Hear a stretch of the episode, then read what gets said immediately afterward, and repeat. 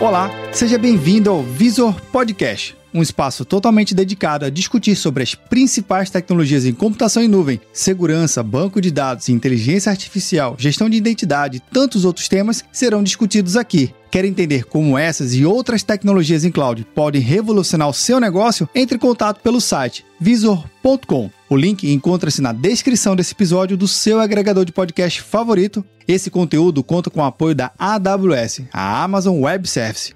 Eu sou o Vinícius Perro e seja bem-vindo ao Visor Podcast.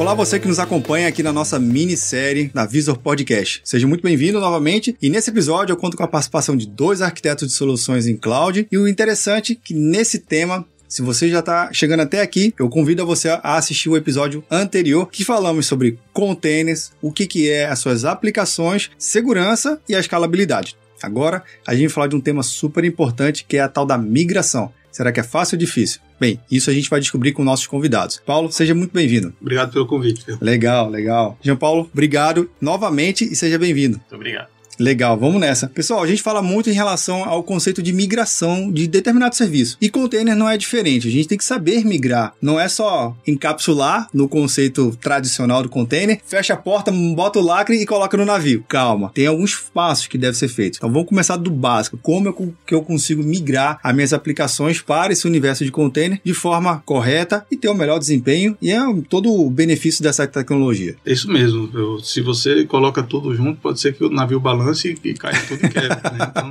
é importante organizar umas prateleiras aí para poder pelo menos acomodar bem as informações. E a grande beleza dos containers é que você consegue então fazer o mínimo para alcançar o mesmo resultado. Você não precisa manter todo o stack, né, desde o hardware até a sua aplicação. Então, basicamente, você vai ficar muito mais próximo do limite da sua aplicação do que da necessidade de manter tudo. Então, apesar de parecer algo né, altamente complexo, ele na verdade é menos complexo do que o que se já faz hoje. Ele requer muito menos esforço. E para isso, a gente precisa tomar cuidado de algumas características que as aplicações precisam ter para que elas sejam capazes de estar em containers. Né? E aí, isso você pode falar sobre a questão de guarda de, de arquivos. Hoje, muitos containers já conseguem persistir em discos externos ou né, em discos compartilhados, seja NFS ou qualquer outro tipo de storage. Mas o ideal é que você não use o próprio storage do container por natureza efêmera. Então tem, como essa, tem outras características que você precisa tomar cuidado na hora que você está migrando. Mas é importante saber que containerizar uma aplicação não é um bicho de sete cabeças, é algo muito mais simples do que fazer o que você já faz hoje, né? E pode te trazer um benefício ainda maior. Legal, legal. Jean, o que mais a gente pode de repente trazer para o nosso ambiente para pensar antes de começar a migrar e sacudir tudo dentro de um container? Primeiro, você tem que também, além de levar em consideração a parte do disco efêmero, é se você quer, vai, vai precisar escalar aquele container, né? Na hora que precisar escalar, ele já leva outras considerações. É, por exemplo, as sessões dos usuários onde vão ser guardadas, o, o banco de dados também, né? Tem, geralmente é usado um banco de dados externo.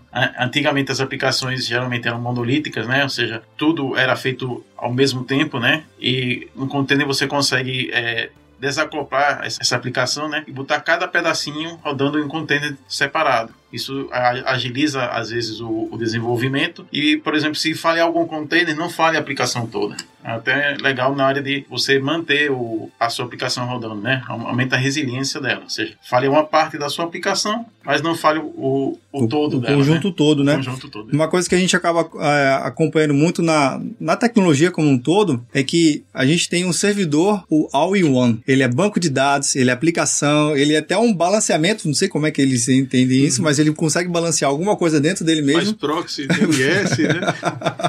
Armazena arquivos. Dá... cafezinho. Né? faz de tudo. Mas ali tem um único ponto de falha, né? Sim. Porque se acontecer algum, algum problema no sistema operacional, seja por um patch de atualização do próprio SO, trabalhando no conceito de camada, você praticamente põe tudo a perder na sua aplicação, até mesmo o início de um troubleshoot. Agora, o que Jean comentou é, a partir do momento que eu consigo trazer as caixinhas de forma separada, também o meu desenvolvedor e minha equipe inteira de segurança, mas também tem que pensar um pouco mais estruturado, é pensar separado, mas pensar junto, porque aquilo ali tudo vai estar conectado. Sim. A grande diferença que eu estou percebendo aqui de trabalhar nesse conceito de migração para container é que, primeiro, vou ter que me organizar um pouco melhor num pensamento e também na minha conexão entre as equipes. Uhum. Porque eu não vou fazer um projeto de segurança em container sem chamar a equipe de segurança, né? Não dá para fazer isso. Então é importante também nesse conceito de migrar para container, agrupar pessoas e conhecimentos de outras áreas, banco de dados, rede, acesso. Você falou também de sessões de usuário, uhum. você não morre a sessão. Faz sentido essa analogia? Faz sim, e é importante porque hoje com o advento das equipes estarem cada vez menores, né? Uma empresa que tem muitas pessoas, ela em vez de ter uma equipe de 30 desenvolvedores, ela tem vários esquadrões ou squads, né, de poucos desenvolvedores que são responsáveis por pequenas partes de, do todo. E nisso é que vem o advento de alguns outros conceitos como microserviços, onde você particiona uma grande aplicação monolítica em pequenas outras aplicações, para que você possa então compartilhar isso e diminuir até essa superfície de ataques e de responsabilidade de cada aplicação. Então, é possível, por exemplo, que o mesmo código rode em dois containers diferentes usando é, é, endpoints diferentes que vão estar balanceados. E aí, apesar de usar a mesma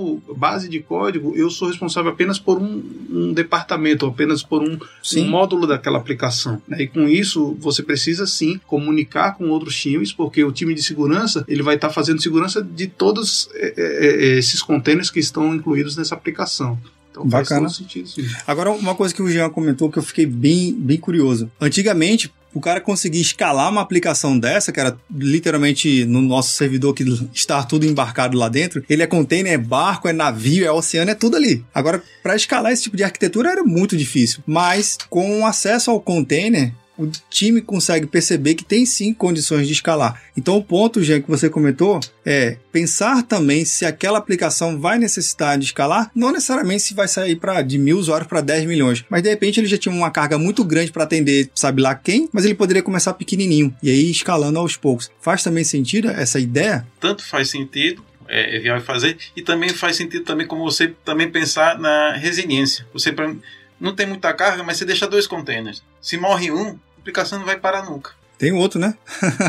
Exatamente. Legal. Que é o tempo de subir, ou, três que seja. Uhum. Mas a, a, ideia é que você, justamente, quando você consegue fazer é, essa escalabilidade, você consegue aumentar a resiliência. Inclusive, por exemplo, pode rodar os containers é, na nuvem em regiões separadas. Ou seja, se aquela região cair, a outra região continua funcionando. Ou seja, sua aplicação, teoricamente, não vai parar nunca, né? Teoricamente, porque sabe-se lá qual vai ser o problema que pode ocorrer, mas é, ela pode estar espalhada em todo o mundo, ou seja, você pode ter um container em cada lugarzinho do planeta. Legal, legal, interessante. Eu acho que fica aqui a dica né, desse episódio. E, ah, Paulo, queria agradecer a sua participação nesse episódio e até o próximo. Obrigado. Jean, obrigado pela participação, obrigado pelos insights. Até o próximo. Obrigado. Legal, massa. E você que está nos acompanhando, eu tenho certeza que tirou muitos insights desse episódio e principalmente não só a parte técnica, mas pense também no financeiro. Ao invés de você determinar um orçamento muito grande para uma aplicação que de repente ainda está em desenvolvimento, crescendo, container pode ser sim a sua solução. E a migração, como você percebeu aqui, é super facilitado. Comente, compartilhe, interaja conosco e até o próximo episódio.